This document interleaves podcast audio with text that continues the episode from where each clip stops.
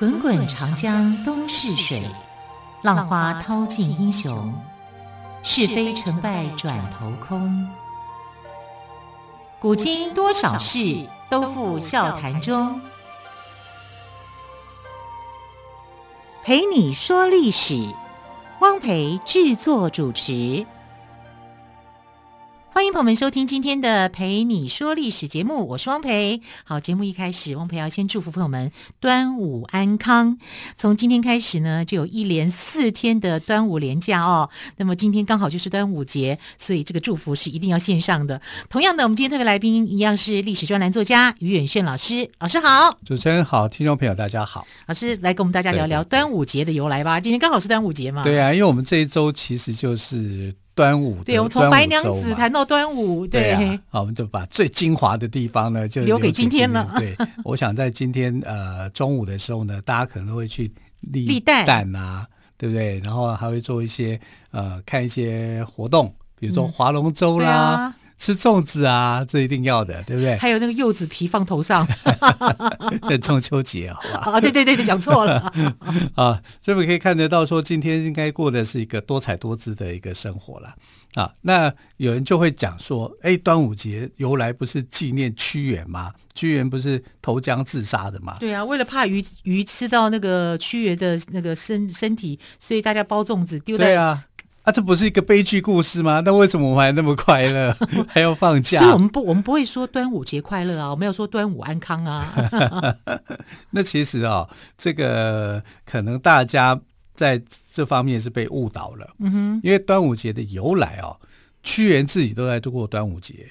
屈原自己也过端午节？对啊，他是比他还更早的节日。哇啊，所以。屈原的故事说：“哎，屈原祭端午节是为了要纪念这个屈原，这只是一种说法，而且是在呃端午节已经形成的时候的一种说法啊，所以这不太可靠啊。因为呃端午的故事哦，我们现在来讲很多版本，最重要有三个版本。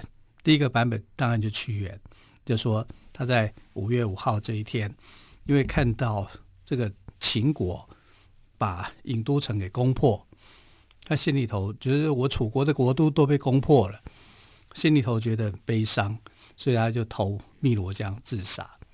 可是我跟你讲，这个在历史上是一个悬案，为什么呢？因为没有人看到他自杀，没有他也没有留遗书什么之类的，他也没有留遗书，啊，只有后人所写的楚辞里面有记载，这个就是说他他这个。呃，投江自杀，可是这是后人写的，是不是他写的？他自己不会写这个，他都要自杀的人了，他干嘛写这个啊？对啊，所以从屈原过世开始，所以这是有点不可考的，就这样子。大部分人都认为说他是这个自杀，嗯哼，但是没有真凭实据啊，没有发现啊，就完全什么东西都没有。所以呢，从古时候就就从他去世那一年开始，就有很多的说法，认为说，呃，两种说法，一个自杀，一个他没有自杀，不小心跌到湖里面，哎，有没有可能？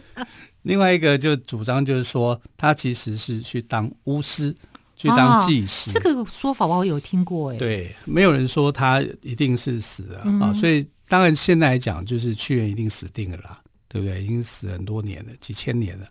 可是是不是自杀而死，就是对，值得讨论。这就是一个悬案啊！所以自古到到现在都没有确定啊，只是说我们听到的一般性的说法是这样。然后为了要呃加强他的这个节日的由来，就把屈原的故事给附会上。那其实屈原呃端午节到底是什么？它就是一个南北文化的大融合。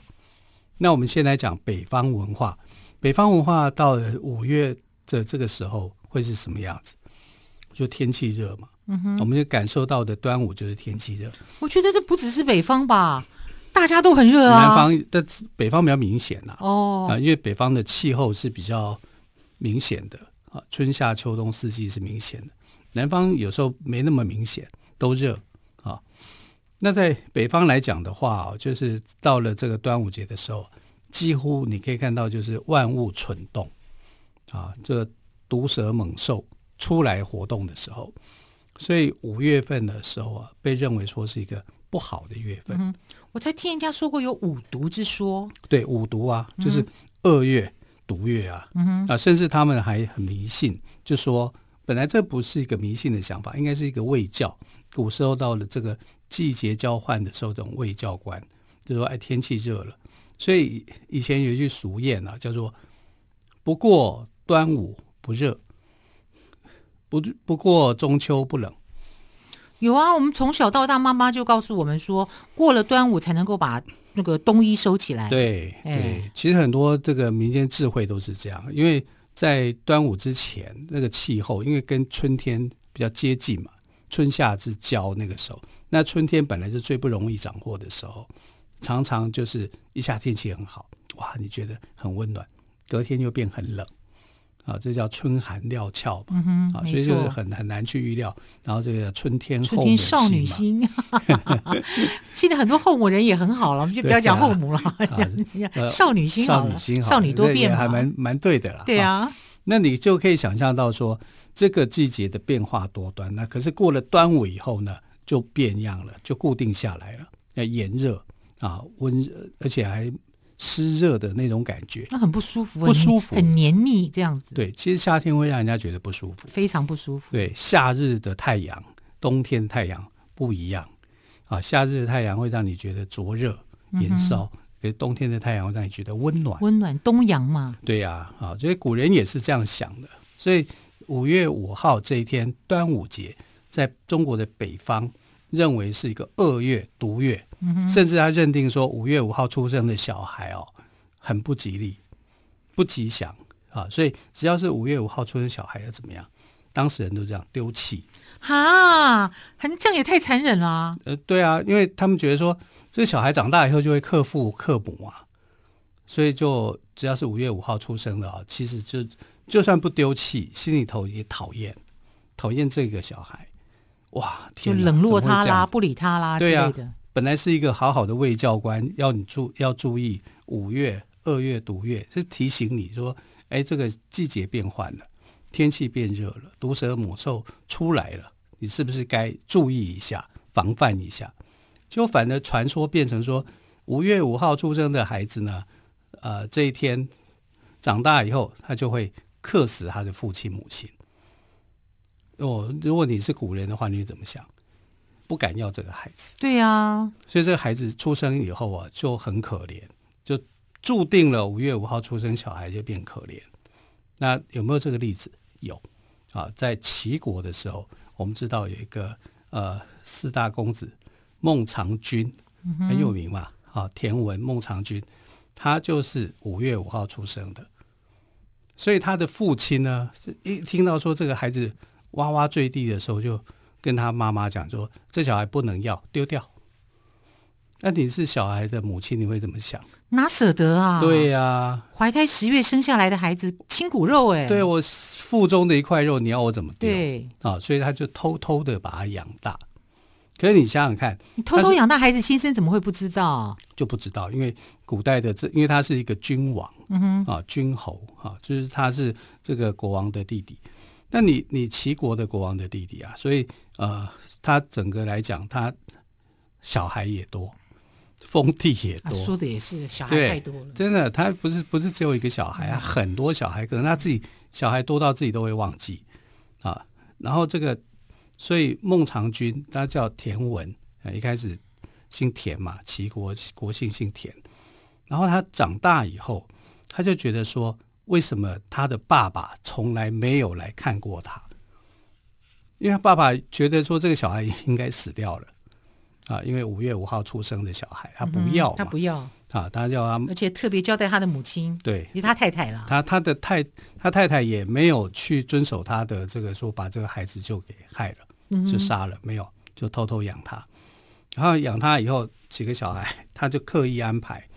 去见他的父亲，在很自然的情况之下，但是刻意的安排，然后就是哎，几个小朋友在那边玩耍，他看准了他爸爸会过来，啊，然后那他也很聪明，对，当然真的是很聪明，他就跑去认亲，认他爸爸，他爸爸吓一跳，他爸爸觉得他很厉害啊，啊，你怎么还活着？他没有没有吓一跳吗？他就觉得说，那你是谁啊？啊，我是田文，我是你的小孩。哎、嗯，你不是五月五号出生那个？我他还记得。对，他说你是五月五号出生那个啊，他这不是应该丢掉了吗？嗯哼。所以田文后来就反问他说：“那请问老爸，你为什么要丢掉我？”他说：“只要你长得跟门楣一样高的时候，你就会克死父亲，我就会死。”然后最后他回答什么，你知道吗？回答说：“那很简单啊，你把门楣加高，加高就好啦。我就这么矮的个子，而且高到我长不到的那个高度。对，那你就不会有事啦。对呀。哎，真的这个方法很好哎。所以呢，他爸爸就在想说：哎，对，有道理耶。对呀。那不就可以破除了迷信了吗？没错，没错。所以他就对这个小孩子就另眼相看，哇！所以就开始重视这个孩子。嗯、所以后来这个孩子成为孟尝君。孟尝君，哇！幸好他有这样子的机智哦。好，孟尝君的父亲呢，因为这件事情对这个孩子另眼相看，他认为孟尝君真的是这么多的孩子中的与众不同哦。对。好，我们先休息一下，稍后再继续请岳轩老师跟我们说端午节由来的故事。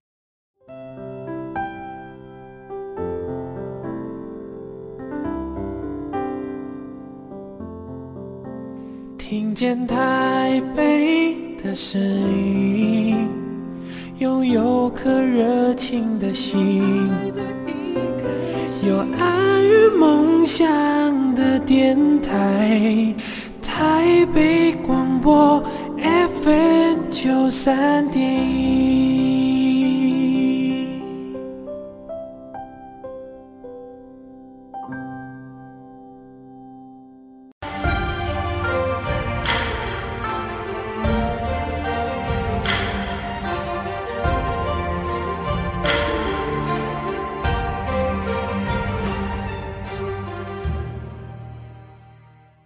说历史节目，我是汪培。今天是端午节，再次祝福朋友们端午安康。那么，我们今天特别来宾，历史专栏作家岳远炫老师也跟我们谈到了端午节的由来哦。刚刚我们特别谈到了孟尝君，对，他虽然是农历的五月初五出生，在古代来讲是个非常不吉祥的日子，甚至他的父亲告诉他的母亲说，一定要把这个孩子给丢掉。那妈妈偷偷的把孟尝君给养大了哦。那么孟尝君也凭着智慧，让他的父亲对他另眼相看，这真。这很不容易耶。对，这是一个你可以想象得到，就是说，当时中国北方，嗯哼，啊，这是中国北方啊，他们对端午节的一种看法，那就是这是一个不好的月份，恶月、毒月。嗯哼，跟南方恶呢就可恶的恶了，我们要讲清楚，别人家以为以为是一二的二。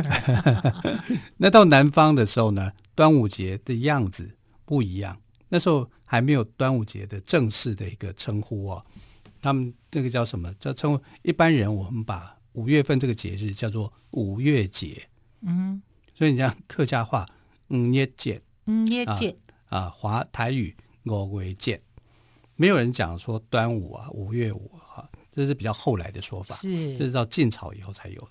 那在晋朝之前，大部分人都是五月节这样的一个称呼。那到了这个南方的习俗里面，南方的习俗就特别多，为什么呢？因为端午节这个。呃，所谓的端午节啊，是他们的祭神的活动啊，水神活动。嗯哼，所以划龙舟跟这个呃粽子都是为了纪念水神，哦、祭祀水神，是为了祭祀水神，不是为了纪念屈原啊？没有，跟屈原一点、关系都没有。没有但是在水上里面呢，会投水自杀的人就很多。在从这个先秦时代到汉朝。呃，有三个大事件哈，是在端午节里面会去提到说它的由来的。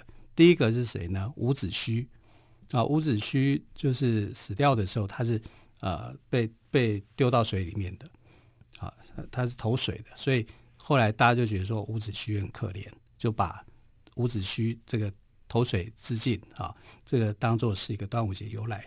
啊，第二个就屈原，因为伍子胥的故事是比屈原还前面的，对。对那第二个是屈原，那屈原就是在投汨罗江。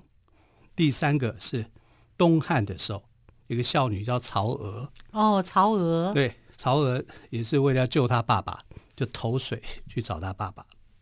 结果找到没有？找到了，但是两个都死了。爸爸曹娥跟曹娥的父亲都死了。对对对，就下去找他尸体嘛。他他父亲溺水，他就跳下水去。啊，所以屈原的故事，或者是说端午节故事，跟水有关啊，都很可怜。嗯、对呀、啊，你这三个故事哪一个快乐的？没有一个快乐，而且听的都很难过哎。但问题是，这三个故事都跟端午节没有没有关系，真的都没有关联。好，屈原也好，伍子胥也好，曹娥也好，嗯、这都只是说法。但端午节早就存在啊，所以连他们都在过端午节，所以 所以说我们在纪念屈原的时候，他正在吃粽子就对了。那你就可以想象得到，就是说。原来端午节是很古老就存在的一个日子，对。那这一天在南方的活动呢，他们会去划龙舟，嗯哼，啊，去做竞赛。那划龙舟竞赛跟屈原一点关联都没有，他其实是在祭祀水神。那我们来看哦，这个屈原是楚国人，那楚国在最强大的时候呢，它确实是疆域非常广阔的，它东到东海。然后西到这个四川蜀国这边，南到岭南，岭南就是现在的呃福建这一带，北呢到黄河，哇，啊、范围很大，欸，很大，但是非常大，非常强烈的强大的一个国家，只是后来慢慢慢慢被并吞嘛，哈，然后才变成这样衰弱下来的。它疆疆域是非常辽阔的，里面有很多的大山大海。那在这些大山大海当中呢，其实它的气象是万千的啊，然后有很各包容各各种的民族啊，所以它的水上的活动啊，或者是其他的祭祀的活动非常的多。所以呢，端午节是应该在屈原之前就已经存在的。可是为什么后来要让屈原来背负这个端午节的这个名称？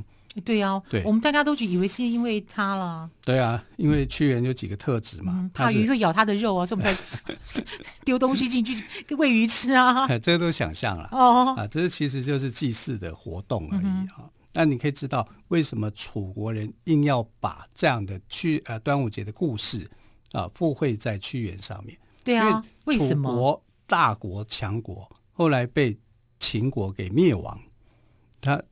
后来有一句话不是这么讲嘛？“楚虽三户，亡秦必楚。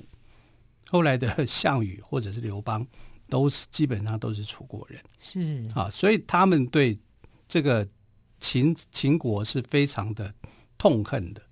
然后屈原为什么会死？假设我们我刚刚说他他的死可能另有原因，可能不是投江自杀的，但是大部分都认为是。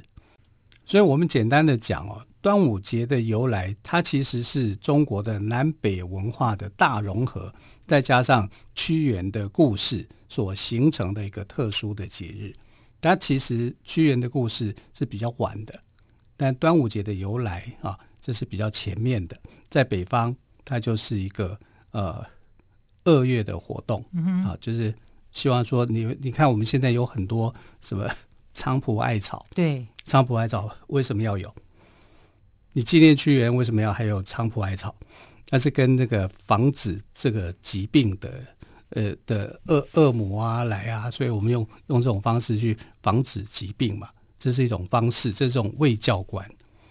那屈原的死跟卫教官有关联吗？其实没有关联啊，所以它就是融合了南北文化，再加上屈原的说法。嗯、那屈原一定要把它加上去，是为了要加强那个爱国心。哦，啊，让大家去爱国志士这样子。对对对，因为你死的时候刚好就是端午节的活动嘛，所以我就把这个称呼给加上来，加上来以后去团结大家，我要向屈原效忠，屈原效法，要效法屈原的这种爱国爱国之心，对，对，然后把楚国的那种想要复国的那样的愿望给表表达出来。楚虽三户，亡秦必楚。必楚，对，哎，这不是很好吗？